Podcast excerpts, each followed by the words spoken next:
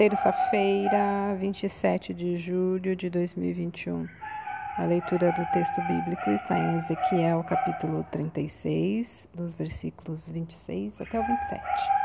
Transformação. No município onde moro, em poucos dias aumentou o número de casos de dengue. Por ser uma doença transmitida por mosquito, a única forma de contenção é eliminar os lugares onde ele se procria que são os pontos de água parada, limpa ou suja. Muitas vezes temos sintomas de uma doença chamada pecado, mas de nada adianta tratar os sintomas se não formos mais a fundo combatendo a raiz do problema.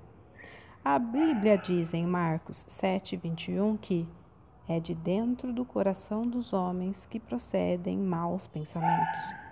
Muitos acreditam na educação, em melhores oportunidades, em ação social para mudar o homem esses recursos contribuem para dar uma vida digna às pessoas, mas não resolvem a real causa, o interior corrupto do ser humano.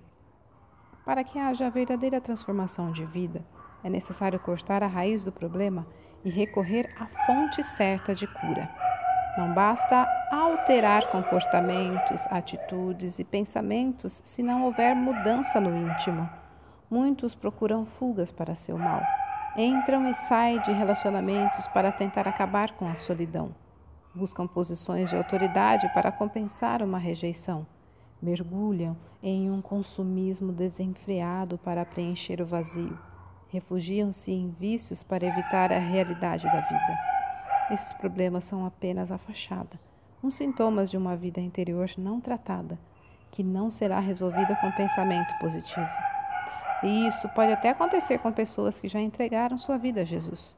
Por isso, precisamos fazer nossa a oração do salmista. Sonda-me, ó Deus, e conhece o meu coração.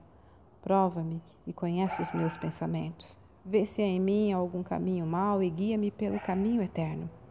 Deus quer livrar o nosso coração de tudo que nos prejudica e faz mal e trazer cura e restauração. Andemos com Ele mesmo que seja duro.